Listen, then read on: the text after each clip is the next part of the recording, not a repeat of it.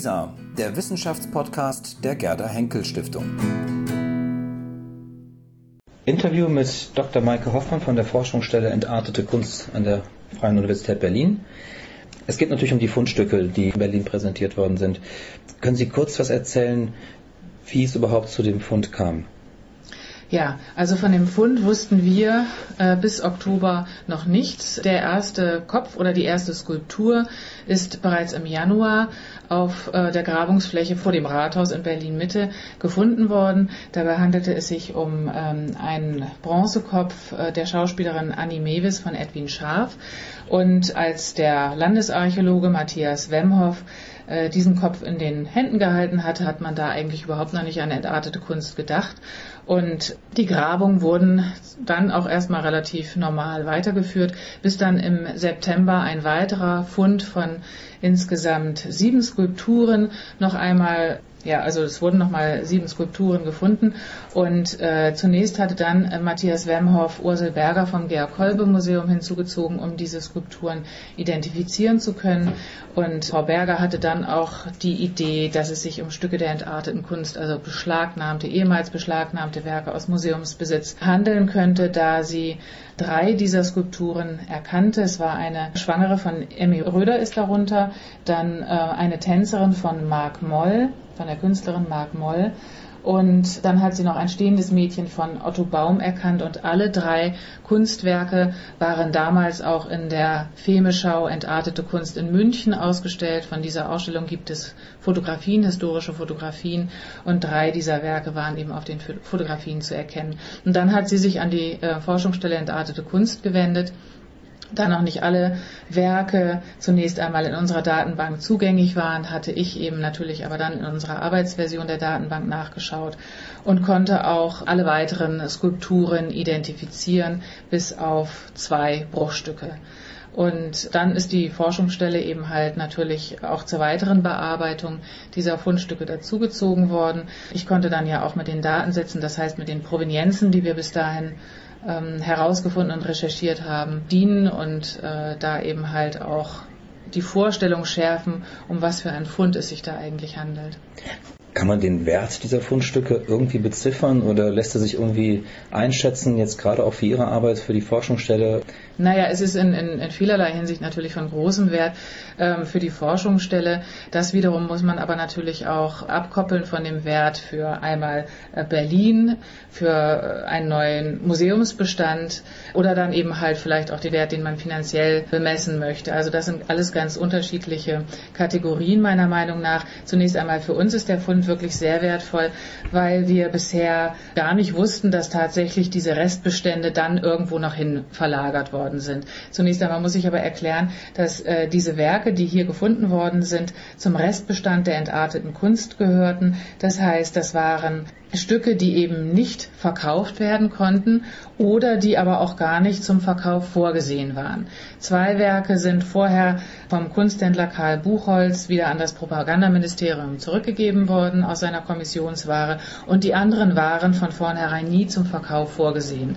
Sie wurden allerdings auf dieser Ausstellung gezeigt, eben entartete Kunst und waren, dienten somit eben natürlich Propagandazwecken und kamen dann 1941, als auch diese Ausstellungsserie abgeschlossen war, zurück ins Propagandaministerium. Und dann hat die ähm, Verwertungskommission beschlossen, den Restbestand der entarteten Kunst zu vernichten. Und wir nehmen daher stark an, dass der äh, Sachreferent Rolf Hetsch, der für äh, ja, die entartete Kunst zuständig war für die Lagerung, für die Inventarisierung und für die Koordinierung ähm, der Verkäufe, dass Rolf Hetsch äh, eben halt doch bestrebt war, die Werke vor der Vernichtung zu retten und Auslagerungsorte gesucht hat. Also das ist nur eine Idee, aber diese Idee ist natürlich durchaus auch mit einigen Argumenten zu unterfüttern. Wir hatten ja jetzt gerade letztes Jahr ein äh, großes Forschungsprojekt in Güstrow abgeschlossen. Da ging es um den Kunsthändler Bernhard Alois Böhmer, der auch zur Verwertung der entarteten Kunst herangezogen wurde. Böhmer war damals mit Hedge befreundet, das lässt sich heute belegen anhand der Dokumente, die über diese Geschäfte noch vorhanden sind. Und Rolf Hetsch hat auch nach Güstrow zu Bernhard Alois Böhmer große Mengen aus diesem Restbestand ausgelagert. Inoffiziell natürlich. Also offiziell gibt es keine Dokumente darüber. Wir konnten aber diese Werke aus dem Nachlass Böhmers nachweisen. Und damit haben wir auf jeden Fall schon einen Nachweis, dass Hedge diese Auslagerungen vorgenommen hat. Und darum können wir ihm auch zutrauen, dass er diese Skulpturen retten wollte vor der Vernichtung. Aber es gibt bis heute eben keinen Nachweis, ob er Kontakt zu Erhard Overdiek hat. Wer ist das? Erhard Overdiek hat in der Königstraße 50 sein Büro gehabt. Die Grabungen haben ja eben auf diesem Grundstück stattgefunden und im Keller dieses großen Wohnhauses, vierstöckigen Wohnhauses und Geschäftshauses hat man die Skulpturen gefunden. Den Kopf von Annie Mewis in einem Kellerraum und in dem anderen alle anderen Skulpturen oder eigentlich sind es ja Plastiken, es sind Steingüsse und Bronzen und eben auch die Bruchstücke die ähm, gefunden wurden, lagen eben alle in einem anderen Kellerraum. Und eben auch den Tresor von Erhard Overdiek. Also, dass der Tresor von Erhard Overdiek äh, stammt, das weiß man, darin sind Geschäftspapiere enthalten. Keine Hinweise auf eine Kunstsammlung.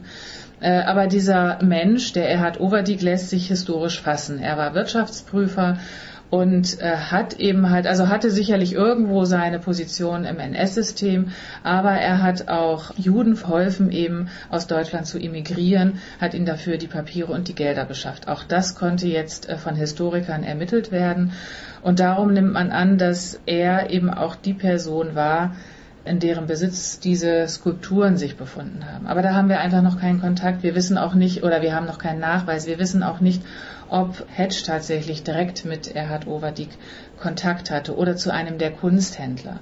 Also wichtig ist eben halt einfach nur zu wissen, dass diese Werke tatsächlich wieder ans Propagandaministerium zurückgegangen sind und darum muss Hedge dafür gesorgt haben, dass sie auch wieder rausgehen. Und das war nach 1941, so lange reichen unsere Provenienzen, offiziell nicht mehr möglich weil eben halt die Verwertungsaktion abgeschlossen war, weil die Ausstellung zu Ende war und weil beschlossen worden war, diese Bestände zu vernichten. In welchem Zustand befinden sich die Fundstücke? Eigentlich in einem relativ guten, muss ich sagen. Die Tänzerin von Marc Moll hat man äh, teilweise gereinigt von der Brandpatina befreit und äh, das auch bewusst so stehen gelassen, diesen Gegensatz zwischen einer intakten Oberfläche und eben dieser Brandpatina. Aber es lässt sich wohl doch wieder der ursprüngliche Zustand sehr schön wiederherstellen. Aber zunächst einmal bleiben die Werke auch mit dieser Brandpatina als äh, ja eigentlich auch als äh, ihre historische äußere Erscheinung jetzt zunächst einmal ausgestellt im neuen Museum im griechischen Hof.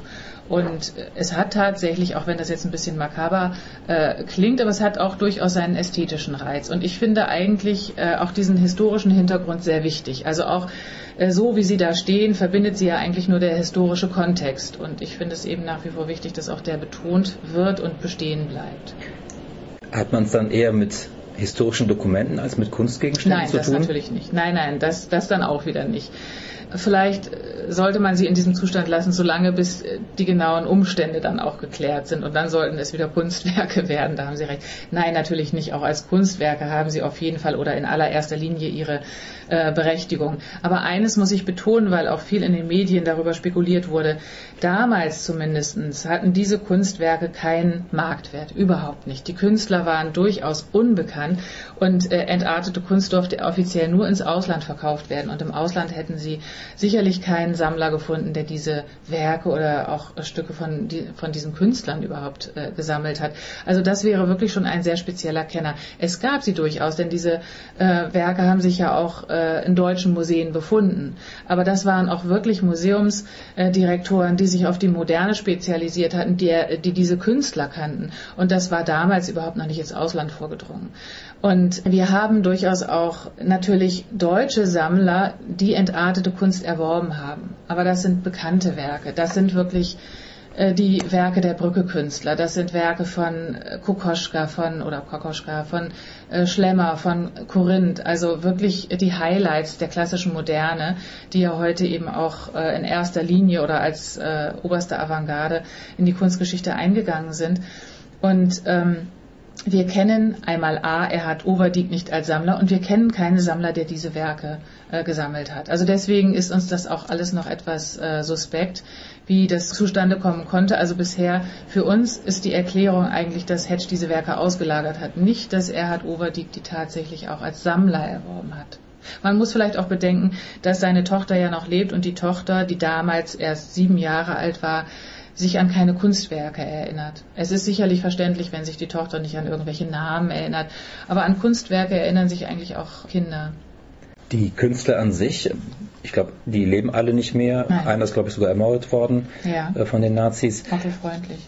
Genau, und ähm, hat man die Nachkommen der Künstler irgendwie informiert über die Fundstücke? Wissen Sie das? Nein, so weit ist das, glaube ich, noch nicht gegangen. Also es ist ja tatsächlich seit dem letzten Fund und mit der Gewissheit, dass es sich um Werke der entarteten äh, Kunst handelt, auch erst relativ wenig Zeit vergangen.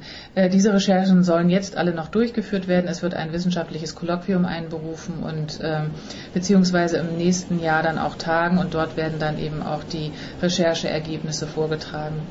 Wir befinden uns wirklich noch relativ am Anfang, aber die Herkunftsmuseen sind zunächst einmal benachrichtigt worden und einige sind dann ja auch zur Pressekonferenz angereist und haben sich eben halt auch die Werke natürlich angeschaut. Also das ist passiert, aber nicht an die Nachfahren der einzelnen Künstler, das noch nicht. Die ja aber auch, die natürlich ein Interesse haben, aber jetzt keinen Anspruch auf die Werke. Von den elf Fundstücken sind, glaube ich, nicht alle identifiziert. Richtig. Ich glaube, drei sind soweit noch nicht identifiziert. Mhm. Wie kann man denen auf die Spur kommen? Also da wir davon ausgehen, dass auch diese Werke aus dem Beschlagnahmegut entartete Kunst kommen, werden wir erstmal ganz intensiv unsere Datenbank befragen. Denn es ist durchaus so, wie ich jetzt auch erst bei diesem Fund festgestellt habe, dass relativ wenig, zum Glück, Skulpturen beschlagnahmt wurden. Insgesamt wurden ja mehr als 20.000 Werke beschlagnahmt. Der größte Anteil davon sind Druckgrafiken. Und Skulpturen sind in dieser großen Menge äh, mit einer relativ kleinen Zahl nur verzeichnet, nämlich insgesamt 394. Das ist ja schon mal auffällig. Es waren durchaus äh, mehr in den deutschen Museen vorhanden. Also 394 wurden insgesamt beschlagnahmt und 162 sind im äh, NS-Inventar von damals als zerstört gekennzeichnet. Also fast die Hälfte. Das ist auch eine relativ hohe Zahl. Wir haben aber unter den Skulpturen hier auch zwei, die angeblich zerstört worden sein sollen. Und das hat aber eben damit dann auch zu tun, dass wir relativ wenig über diese Dinge wissen. Denn äh, wir haben nur die Angaben von einigen Werken aus den Museen. Und die Museen haben damals auch noch nicht so intensiv inventarisiert oder so genau hingeguckt. Es sind noch nicht mal alle Büsten ausgemessen worden. Wir haben wenig Angaben zum genauen Material. Also dann steht da wirklich einfach nur Plastik oder Skulptur. Und die NS-Leute haben dann einen willkürlichen Titel gefunden, sodass wir gerade bei diesen äh, 162, die eigentlich zerstört äh, sein sollten oder zerstört werden sollten, haben wir nur ganz wenige Angaben, eigentlich kaum Bilder. Und dann steht da eben halt einfach nur Figur, Frau, Sitzender. Und da müssen wir jetzt einfach uns durcharbeiten. Äh, und irgendwann werden wir da tatsächlich auch auf die noch nicht identifizierten Skulpturen treffen. Das heißt, Sie können sozusagen nur daraus schließen, weil sie eben gemeinsam mit den anderen gefunden worden sind, dass sie hm. in irgendeiner Form auch zum Bestand gehören müssen. Es ist müssten. höchstwahrscheinlich. Äh, wenn wir da nicht weiterkommen, dann wird man abwarten müssen. Also es ist ja so, dass die Fotos auch von Matthias Wemhoff, also dem Landesarchäologen und Direktor des Museums für Vor- und Frühgeschichte, publiziert wurden. Auch wir haben die noch nicht identifizierten Werke in unsere Datenbank, die im Internet freigeschaltet ist, eingestellt. Also dort können sie unter Desiderate eingesehen werden und wir haben das ja auch mit anderen Werken der entarteten Kunst getan, die wir noch nicht identifizieren konnten. Und wir haben seit unserer Freischaltung im Internet durchaus äh, Rückmeldungen bekommen und konnten dadurch, ich weiß im Moment gar nicht, wie viele, drei, drei Werke konnten wir dadurch eben auch schon identifizieren. Ähm, wir haben also diese Fotos der noch nicht identifizierten Skulpturen mit in die Datenbank einbezogen, mit reingestellt äh, und wir haben auch die anderen, die bereits identifiziert sind, jetzt in unserer Datenbank freigeschaltet, also da, so dass eben auch man sich hier nochmal einen Überblick über den Fund verschaffen kann. Gibt es irgendeinen großen Favoriten unter den Fundstücken, den Sie besonders schätzen? Ja. Ich mag also ganz besonders gern die Skulptur, wo haben Sie von Georg, äh, Gustav Heinrich Wolf, Entschuldigung, die stehende Gewandfigur. Also die hat mir gleich von Anfang an sehr gut gefallen. Gustav Heinrich Wolf war wirklich auch ein Bildhauer, der ganz wenig bekannt war damals. Seine Werke befinden sich oder befanden sich, muss man ja sagen, hauptsächlich im Hamburger Museum für äh, Kunst und Gewerbe und weil der damalige Direktor Max Sauerland ein großes Febel für ihn hatte und äh, sind eben da aber auch dann komplett beschlagnahmt worden. Und eine haben wir jetzt wieder gefunden.